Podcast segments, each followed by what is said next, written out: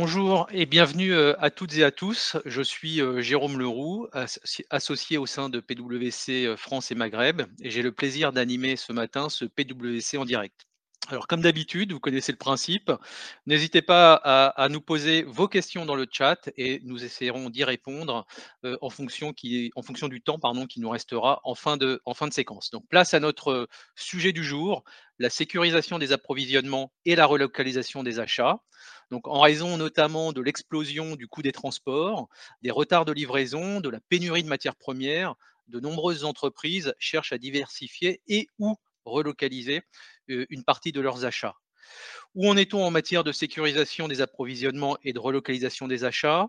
Quels sont les secteurs ou les produits les plus exposés à ces risques? Quelles sont les solutions? Pour y répondre aujourd'hui, j'ai le grand plaisir d'être accompagné par trois invités. Alain Laval, donc directeur des achats chez Albea Tube France et président de la commission matière Polivia. Isabelle Caradine Pinto, associé PwC France et Maghreb en charge de la compétence de conseil en achat, et Elodie Vial, directrice PwC France et Maghreb au sein de la compétence achat euh, de PwC. Alors sans transition, euh, ma première question est pour toi Isabelle. Pourquoi as-tu décidé ou avez-vous décidé collectivement de développer euh, cette approche autour de la sécurisation des approvisionnements et la relocalisation des achats? Oui, Bonjour, euh, bonjour Jérôme. Euh, alors effectivement, on a chez nous construit et, mené un certain nombre de, projets autour de ce, sujet de, relocalisation des achats, un sujet qui n'est pas récent, hein, il date de, quelques années, mais je dirais qu'il s'est accéléré avec le démarrage de la crise Covid en mars 2019. Et donc, euh, avant de, répondre à ta question, je voudrais donner des éléments euh, quantitatifs sur euh, en fait nos achats nationaux. Ce qu'il faut savoir, c'est que en France, nous importons près de 600 milliards d'euros de biens. et sur ces 600 milliards d'euros, 250 milliards sont achetés hors Union européenne. Et ce chiffre ne fait qu'augmenter. Et pour votre information, enfin, je pense qu'on le sait tous ici, la balance commerciale est déficitaire. Euh, elle est déficitaire de 110 milliards et nos achats hors Union européenne ne font qu'augmenter aujourd'hui. Euh, juste une petite parenthèse parce que nous sommes en pleine crise aujourd'hui et en pleine guerre. Et dans le contexte actuel, sachez que la Russie, euh, les dépenses d'achat en Russie, c'est 1,6% de nos importations. C'est 9 milliards, mais par contre, sur les 9 milliards, on achète principalement des hydrocarbures. Euh, donc, on est sur des achats vraiment critiques et stratégiques. Euh, L'Allemagne, c'est 13,6% de, nos importations, la Chine 10,7%. voilà, je ferme cette parenthèse, j'imagine qu'il y aura des questions euh, là-dessus, mais euh, voilà pour vous donner des éléments de, chiffres. Donc, les achats hors Union européenne sont absolument majeurs et donc nous avons développé l'approche Agir que l'on va vous décliner avec, avec Monsieur Laval et Elodie. Euh, tout d'abord pour répondre pendant la crise Covid à une demande très court terme de nos clients principalement euh, dans les territoires, euh, pour rapidement trouver des solutions à des problèmes de pénurie. Et donc, notre approche consistait à cartographier les risques fournisseurs, identifier des nouvelles sources, et tout ça à ISO capacité industrielle. Hein. On sait bien que dans le cadre du plan de relance, on va avoir des investissements euh, qui vont nous amener euh, de nouvelles capacités industrielles, mais les résultats seront dans les années qui viennent. Nous, ce qu'on a cherché à faire là, c'est à ISO capacité industrielle, trouver des sources en France ou en Europe qui permettaient euh, de sécuriser en fait les, les achats. Et on sait bien que ce besoin qui initialement était court terme, il y a deux ans, eh ben, en fait, il répond maintenant à un besoin plus, euh, long terme ou plus pérenne, puisque le problème de pénurie de matière, d'explosion euh, des coûts de transport et la défaillance de certains fournisseurs n'a fait que s'amplifier et cela va se poursuivre.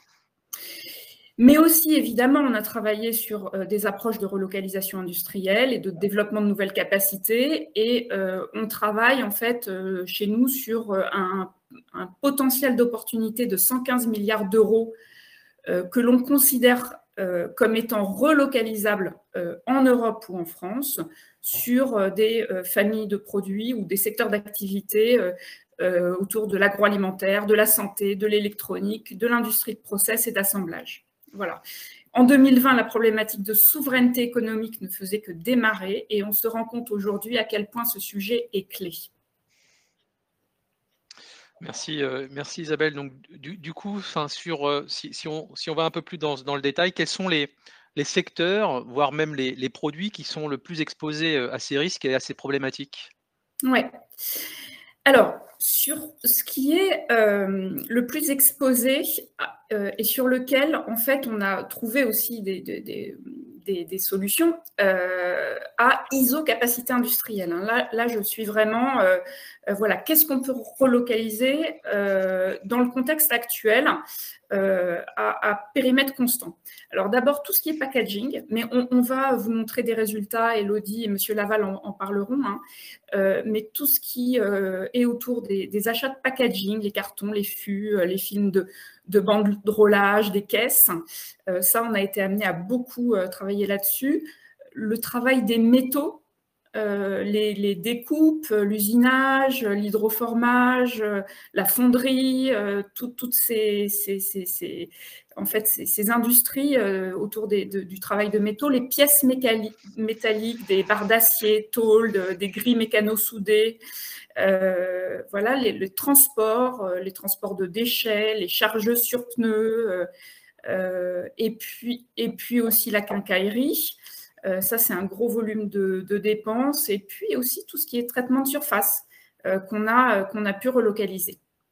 Alors après, ça c'est encore une fois ce qu'on peut relocaliser très vite et vraiment on conseille les, entreprises aujourd'hui à à, refaire venir, surtout qu'on est sur des, euh, des, prix qui sont assez euh, euh, similaires désormais grâce à la, productivité de, de, ces fournisseurs. Et puis, en revanche, il y a des secteurs d'activité, des produits qui sont beaucoup plus exposés et qui nécessitent là de la capacité industrielle supplémentaire. et là, bah, vous connaissez ces, produits, hein, l'électronique, on en parle tous les jours, le secteur de, l'agroalimentaire, l'industrie pharmaceutique, l'industrie de process et la métallurgie. Et puis, il y a euh, des, produits qui sont très, très complexes à sourcer. Les produits chimiques, c'est extrêmement complexe. Les principes actifs pour euh, l'industrie pharmaceutique aussi, là, on a, on, y a, on, a, on a, beaucoup travaillé sur ces, sujets-là. Voilà. Alors, justement, face à, ces différentes situations que tu évoques, quelles solutions euh, collectivement avez-vous avez apporté et en, en quoi consiste l'approche et qui peut en bénéficier? Oui. Alors, l'approche qu'on a, euh, construite euh, est une approche qui s'appuie sur des méthodes d'analyse de risque euh, qu'on a développées chez, nous, chez PwC, des, approches de, de d'achat, et qui nous ont permis, grâce à de la donnée externe que nous avons, hein, de pouvoir évaluer des risques sur plusieurs aspects et puis, euh, nous nous, euh, sommes dotés aussi d'un outil d'intelligence artificielle pour aller sourcer des fournisseurs. Euh, et cet outil est un outil voilà, du marché que nous utilisons pour nos clients. Voilà. Et c'est une approche très opérationnelle sur trois semaines, puisque l'idée est de récupérer les données comptables ou achats de nos, des entreprises, et puis de très vite cartographier les risques et trouver des sources et des fournisseurs alternatifs. Voilà. Les entreprises éligibles Eh bien, toutes les entreprises principalement industrielles avec un site de production en France. C'est ça qui est vraiment important, hein, c'est d'avoir un, site de production en France. Et parmi les, entreprises qu'on a euh, accompagnées, euh, nombreuses sont celles dans le secteur de la cosmétique, la construction de pièces mécaniques ou industrielles. Euh, on a aussi accompagné une, une, entreprise de fabrication de vélos, de motos, euh, une entreprise dans le secteur vinicole. voilà, on, pourra euh, évidemment répondre à, vos questions euh, plus précisément sur les secteurs d'activité concernés. Donc assez large effectivement. Et donc on évoquait, on évoquait donc ce besoin et cette approche là depuis mise en place depuis depuis mars 2020 avec la, crise Covid. Donc Elodie, je me, je me, je me tourne vers toi. Après après deux ans finalement d'accompagnement, c'est quoi le premier bilan? Est-ce que tu peux est-ce que tu peux nous faire un, un, état des lieux d'un premier retour d'expérience sur sur ce sur ce sujet et cet accompagnement? Oui, alors du coup, l'état des lieux euh, après deux ans d'accompagnement, euh, quelques éléments chiffrés. À nouveau, nous avons accompagné une trentaine d'entreprises dans cette démarche hein, de sécurisation des approvisionnements. Euh, c'est des entreprises, comme on disait, qui représentent des secteurs très variés, comme la construction, la fabrication de panneaux solaires aussi, de portes ou de fenêtres ou de papier, la manutention, la cosmétique ou la santé. Alors, dans les chiffres clés à retenir, les achats que nous avons analysés euh, pour ces entreprises représentent un total de 2,4 milliards d'euros. Euh, sur cette assiette euh, totale, 5%, soit environ 115 millions d'euros d'achats, ont été identifiés via cette approche comme étant à risque. Alors, à risque, ça veut dire que nous avons pris en compte différents critères, notamment des risques financiers, risques RSE ou risques géopolitiques. Euh, ces situations-là étaient aussi des situations de tension avec des fournisseurs ou des, monopoles, des situations de fragilité diverses, euh, avec 15 euh, 800 fournisseurs au total, donc analysés en détail pour qualifier ces niveaux de risque. Au final, euh, sur ces achats à risque, 25%, euh, donc soit 30 millions euh, d'euros d'achats, ont été qualifiés comme relocalisables en France. Et pour ces achats-là, nous avons pu identifier 1300 fournisseurs alternatifs, ce qui a donné des, pistes pour les entreprises pour trouver des solutions alternatives à ces situations de risque. Mmh. Mais alors, euh, très, concrètement, euh, pour quel type euh, d'achat vous avez pu identifier donc des solutions de relocalisation, mais surtout des solutions de relocalisation avec une bonne faisabilité? Oui, parce que tout à l'heure, on a donné donc des, exemples hein, de familles d'achat ressourcées, ou en tout cas celles sur lesquelles on a pu travailler de, façon efficace. Mais la question de la faisabilité est effectivement très importante. Euh, parce qu'il faut s'assurer que le fournisseur va avoir la capacité de production qui correspond euh, à la capacité nécessaire pour l'entreprise et au bon niveau de qualité également, au niveau d'homologation, de certification qui va bien. Euh, parfois, ça nécessite aussi une expertise sectorielle assez pointue quand il s'agit de produits industriels très spécifiques. Donc, on a eu des bons résultats, comme on disait, sur, sur le packaging, avec parfois même des, solutions de, packaging presque sur mesure ou en, tout cas assez particulière euh, euh, sur des, emballages, des, fûts avec euh, des, matériaux bien spécifiques. Euh, le travail des métaux, on a beaucoup travaillé sur le, sur le travail des métaux et là-dessus, on a eu pas mal de relocalisation, hein, de, prestations qui étaient faites, euh, alors là principalement en Union européenne, mais que sur, pour lesquelles on a trouvé des alternatives en France. sur les pièces métalliques, on en a parlé tout à l'heure, là aussi on a eu beaucoup d'opportunités de, de, relocaliser en France. et puis sur la quincaillerie, euh, sur la quincaillerie, donc là, il s'agit de visseries, de boulons, de, joints, euh, de, poignées, de mécanismes coulissants, par exemple, de, choses comme ça. Euh, là également, on, a pas mal d'opportunités de, relocalisation en France. D'autres achats plutôt insolites que l'on a pu, pour lesquels on a identifié des opportunités de, relocalisation, et, là notamment sur des produits qui étaient hors Union euh, européenne, euh, par exemple des déboucheurs à pompe. on a pu aussi travailler sur la valorisation des cendres de bois, sur de, la, peinture de, machines industrielles, des lèves chauffe-eau, par exemple. Voilà, des choses comme ça très, très, très, très particulières, mais qui sont liées au cœur de métier ou en tout cas aux, spécificités des, des métiers des entreprises que nous avons accompagnées bon, très très très varié effectivement euh, et très intéressant au niveau de la variété effectivement des, achats. Je me tourne vers vous euh, Alain maintenant. Donc je, sais que vous avez bénéficié hein, de l'accompagnement qui a été euh, évoqué par Isabelle et, et, Elodie. et j'ai plein de questions à, vous poser sur le sujet. Mais en amont, est-ce que vous pouvez présenter Albea à, nos auditeurs? Oui, bonjour. Donc, très rapidement, Albea est un groupe français spécialisé dans le packaging pour la cosmétique et la parfumerie. On fabrique des tubes souples qui après finissent remplis de crème hydratante, crème de soin, ce genre de choses, des rouges à lèvres, des mascaras, des boîtiers de fond de teint, des bouchons pour flacons verts. On est euh, sur le tube souple leader euh, au niveau euh, français, européen et mondial. Et sur les mascaras et les rouges à lèvres et les boîtiers, on est soit en deuxième, soit en troisième position. Le groupe, c'est à peu près c'est 10 000 personnes avec 1,2 milliard d'euros de chiffre d'affaires annuel au niveau du groupe. Et moi, je suis sur la réalisation d'un site qui est basé dans la Marne, à, la limite de la Meuse, à Saint-Ménéhould.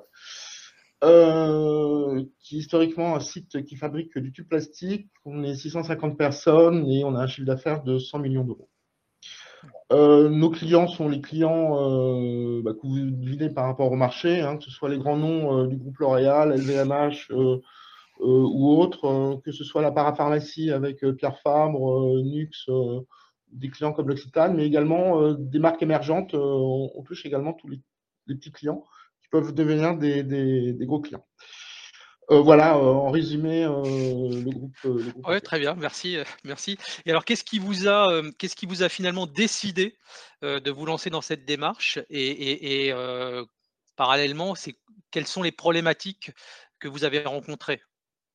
Alors, les problématiques sont celles un peu qui ont, été évoquées par, par Isabelle et Elodie. Hein. en fait, on, on s'est retrouvé depuis, euh, depuis la crise sanitaire, depuis 2020, avec euh, des ressources achats qui ont été mobilisées sur, dans un premier temps, tout ce qui était achat de pays, masques, gel hydroalcoolique, sachant que les premiers mois ont été extrêmement difficiles, hein, même si ça s'est calmé derrière. Après, les ressources achats ont été mobilisées sur les, tensions qui commençaient à arriver sur les matières premières. On a été en risque très très fort de, euh, de pénurie. On a même été en pénurie sur, euh, sur les polymères. Euh, je pense que ça a été le cas également sur, sur d'autres sujets, les métaux, les pièces électroniques, etc. Donc ça, c'est un premier facteur de fond.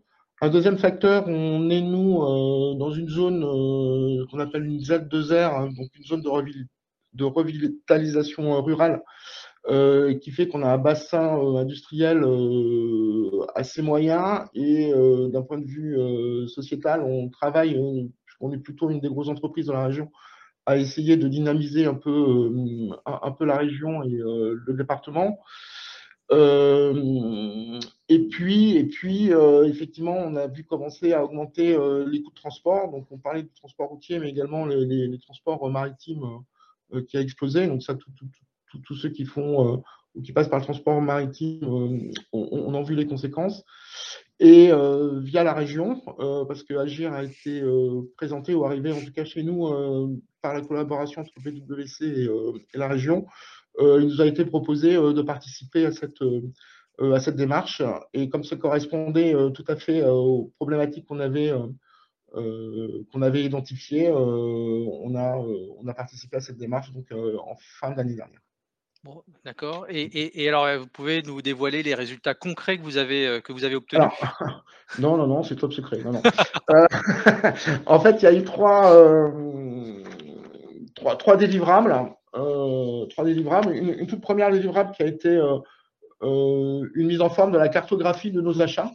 Alors, nous, nous on en avait en interne, mais c'était assez intéressant d'avoir une cartographie vue par euh, un organisme extérieur qui nous a permis d'identifier euh, des focus ou des angles de, regard par rapport à nos données de base euh, qui étaient un peu différentes. Donc, on a une cartographie qui est très intéressante avec bah, le nombre de fournisseurs, la part en import, la part en export, la part, enfin, la, part qui vient de France, de, de, l'Union européenne, hors Union européenne, etc.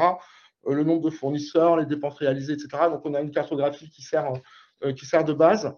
Le, deuxième délivrable, qui est, pour nous était euh, un des attendus extrêmement importants, c'est l'analyse de risque.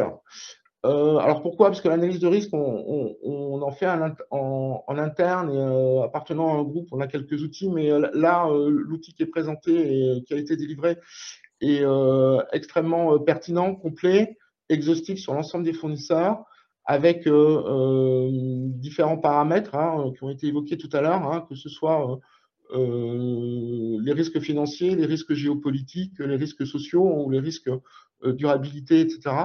Et ça nous a permis de compléter et d'affiner cette cartographie de risques à partir de laquelle on a pu identifier, alors forcément on ne va pas attaquer tous les risques, mais on a, euh, on, a majoré, priorisé euh, les risques qu'on voulait, euh, qu'on voulait travailler et définir un, plan d'action derrière.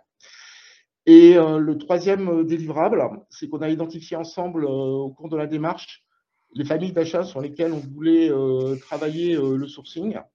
Et dans ces familles d'achat, on a eu un retour avec une liste de fournisseurs potentiels pour ces familles d'achat, avec un premier critère qui était un critère de, géographie et pour lesquels, alors on ne les a pas tous travaillés, euh, puisqu'on a fait euh, la démarche en fin d'année dernière, on a identifié une douzaine de familles d'achat et on a commencé à en travailler deux, euh, sur lesquels bah, on fait une démarche de processus achat classique avec définition de besoins, check du fournisseur par rapport à ses besoins et qu'on est en train de, déployer. Donc, ouais, ça, c'est les suites que donc, vous avez données à la démarche. Vous avez vous focalisez sur deux familles d'achat c'est ça? Alors, on a identifié 12 familles d'achat et là, on vient d'en attaquer deux et par la suite, on, attaquera, euh, euh, on attaquera euh, les suivantes, bien sûr. D'accord, d'accord. Merci, merci Alain de ce retour d'expérience extrêmement enrichissant. Alors, je vois qu'on a pas mal de questions dans, le chat. on peut peut-être prendre, si vous en êtes d'accord, un certain nombre d'entre elles. Euh, donc la première, euh, peut-on bénéficier de l'outil de, façon autonome? Je ne sais pas qui euh, entre Isabelle et Elodie veut répondre. Oui, oui, oui. Alors effectivement, c'est une bonne question, puisque PwC va lancer un digital store très prochainement, en avril précisément, avec la possibilité euh, pour nos clients de découvrir nos solutions et de bénéficier euh, de ces applications euh, via des abonnements, par exemple. D'accord. Autre, je vois une autre question. de quel document ou formalisation bénéficie l'entreprise à la fin de l'accompagnement? Même si Alain l'a plutôt indiqué et effleuré. Mm. Si, un petit mot de ce côté-là. Oui, ça a été effectivement illustré euh, par Alain, mais de façon aussi euh, peut-être plus euh, précise ou, mhm. distincte. L'entreprise aura ou a à sa disposition les résultats de l'analyse donc de, risque, hein, ça il l'a évoqué, mais de manière dynamique, c'est-à-dire dans un outil de BI. Et l'entreprise peut utiliser cet outil euh, pour euh, piloter ses activités, pour euh, jouer sur le rapport, zoomer sur certaines données, certaines familles d'achat, certains fournisseurs.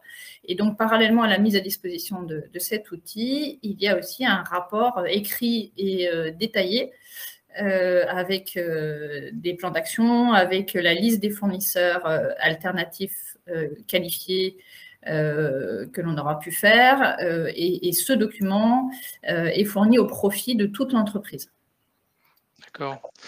Alors, une question que je trouve assez intéressante et pertinente par rapport à ce qui a été dit, c'est quelle est la charge de travail côté entreprise pendant, pendant l'accompagnement que vous avez évoqué et, développé, et, notamment au niveau des données, qu'est-ce qui doit être fourni, comment, comment effectivement ça se passe entre l'entreprise et vous? Euh, je ne sais pas, Alain, peut-être vous voulez témoigner je, vais parler sur, sur, sur la charge d'entreprise. En, fait, il y, a, euh, il y, a, un préalable qui est euh, l'extraction des données et l'envoi des données. donc, ça consiste à avoir la base fournisseur avec la, dépense, la géographie, la famille d'achat, si je résume. Donc, donc, ça, pour nous, ça n'a pas été un travail énorme parce qu'on a des données qui sont plutôt structurées. il a fallu euh, entre l'extraction, euh, la mise au propre et la vérification, euh, moins de deux heures. et après, on a trois séances d'une heure avec PwC qui s'étalent sur trois à quatre semaines. donc la charge de travail côté entreprise, c'est la préparation des données plus trois réunions d'une heure. Donc c'est tout à fait, tout à fait absorbable. D'accord. Autre, autre interrogation euh, de nos auditeurs euh, sur cette approche, est-ce que finalement cette approche ne s'adresse qu'à des entreprises qui rencontrent des situations de crise ou, euh, ou pas du tout? Alors, ça s'adresse à des situations qui, qui, rencontrent des, à des, pardon, à des entreprises qui rencontrent des situations de crise, oui, mais, mais pas seulement. C'est une démarche tout à fait vertueuse qui finalement doit être menée en continu, hein, surveiller la santé de ses fournisseurs, être en veille sur les marchés, revoir ses contrats tout ça, ça rentre dans les missions responsables de l'entreprise et, d'une direction des achats. C'est une approche euh, qui est en plus l'opportunité donc de rechercher des alternatives euh, à ces produits. Euh, c'est des discussions que, l'on a eues également avec nos clients. Hein. Quand il n'y a pas forcément d'alternatives fournisseurs, il peut y avoir des alternatives produits. Donc, ça peut être un moyen aussi d'aller vers du biosourcing, de rechercher de l'innovation. Euh, de réduire aussi euh, des circuits logistiques et donc d'améliorer son empreinte carbone. Euh, donc c'est une façon d'avoir une démarche vertueuse que l'on peut mener même si on ne rencontre pas une situation de crise. D'accord. Alors peut-être une autre question que, que, que, je trouve pas non plus inintéressante, sachant que toutes les questions sont intéressantes bien, bien entendu. Mais est-ce que vous avez, donc tout à l'heure on faisait un petit retour d'expérience après deux ans de crise, est-ce que vous avez un retour bah, de clients qui ont relocalisé maintenant depuis un certain nombre de temps, ou est-ce que c'est encore un petit peu trop, comment mmh. dirais-je, on est un peu trop en amont? Euh, est-ce que leurs objectifs ont été atteints? Bah, Peut-être que Alain, vous pourrez effectivement aussi euh, répondre, mais euh, je, pense qu'on a quelque part une partie de la, réponse. Est-ce qu'il y a des, comme demande l'auditeur, est-ce qu'il y a des pièges à éviter dans la démarche? Voilà. Alors, on a quelques retours d'expérience, mais effectivement, c'est encore tôt pour une partie des entreprises, puisque cette trentaine d'entreprises accompagnées, donc c'est depuis deux ans, euh, et certaines, euh, une, grande partie, c'est depuis euh, moins de six mois. et il faut savoir que bah, la démarche de, qualification approfondie de ces fournisseurs prend un certain temps. Il y a, comme disait Alain, une priorisation qui est faite sur certaines catégories d'achats. Euh, les retours d'expérience qu'on a, c'est aussi parfois des bonnes surprises en fait de, nos clients qui ont euh, recherché à sécuriser leurs achats avec des fournisseurs euh, en France et qui ont trouvé des fournisseurs régionaux très proches qui en plus étaient compétitifs. Donc ça, sur certaines familles d'achats, on a eu ces, retours d'expérience très positifs. Après, c'est vrai, on, vous parlez de certification, de, euh, il y a des familles d'achat plus complexes qui nécessitent des audits fournisseurs, des homologations et pour lesquelles, en fait, l'intégration de nouveaux fournisseurs peut prendre une voire deux années euh, sur euh, des, produits très techniques. c'est vraiment une qualification et une démarche moyen voire long terme. Donc, beaucoup de travaux sont toujours en cours. D'accord. Et peut-être effectivement, peut-être une dernière question sur, mais tu, l'évoquais, tu l'as évoqué très rapidement, Elodie. Est-ce qu'on a des, est-ce qu'il y a des contraintes liées à des certifications, aéro ou autres? Tu, tu, tu, tu, as commencé à l'évoquer? Des, contraintes de certification, hein, c'est ça? Oui. Alors, oui, oui, bien sûr, il y en a. C'est-à-dire que dans notre démarche, euh, lorsque l'on va euh, rechercher des alternatives euh, fournisseurs, on va échanger avec l'entreprise pour bien qualifier les critères de, sourcing. Et donc notamment les contraintes de certification. ça peut être le cas sur le bois, par exemple, l'origine des matériaux, ça peut être sur des critères qualité sur euh, euh, des tissus, euh, sur des, niveaux de sécurité. Ça peut être, ça peut être aussi des certifications liées à des secteurs, hein, sur l'industrie de la santé notamment. Les produits doivent répondre à, beaucoup de critères qualité, d'homologation et de certification.